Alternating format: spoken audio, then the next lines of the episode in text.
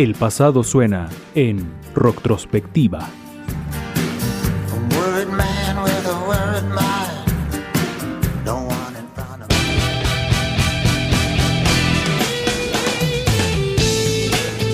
Velocidad, virtuosismo y pasión. El sonido que ha conseguido es inconfundible. Con su guitarra Evo, ha conseguido su lugar en la historia como uno de los mejores guitarristas del mundo. Stevie Vai.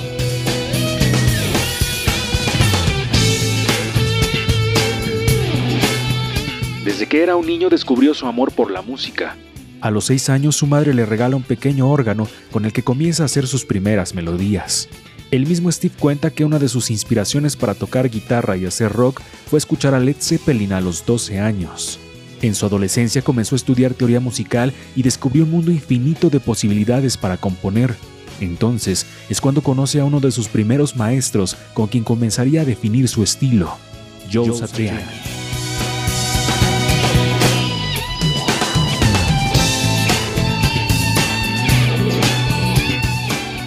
A los 20 años comienza a prepararse formalmente en el Berklee College Music, mientras trabajaba transcribiendo música.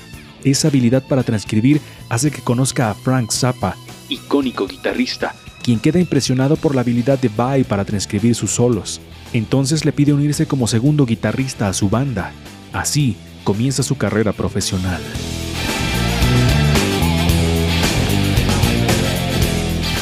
Después de trabajar en la banda de Zappa, Steve graba su primer disco solista, Flake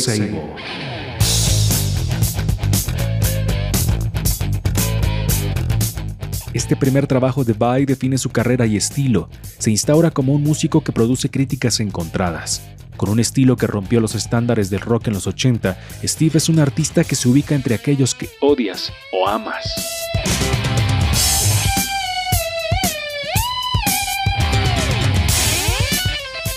Músico de Frank Zappa, de Diamond Day, guitarrista de la banda Alcatraz y de la también legendaria White Snake, y con más de una decena de discos en solitario, Vai aparece en todas las listas que hay como uno de los mejores guitarristas de la historia.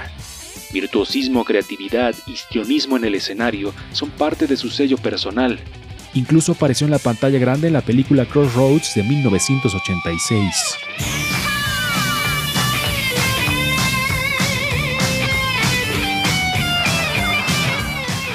Un personaje que jamás pasa desapercibido, un genio, un virtuoso, Stevie Vai.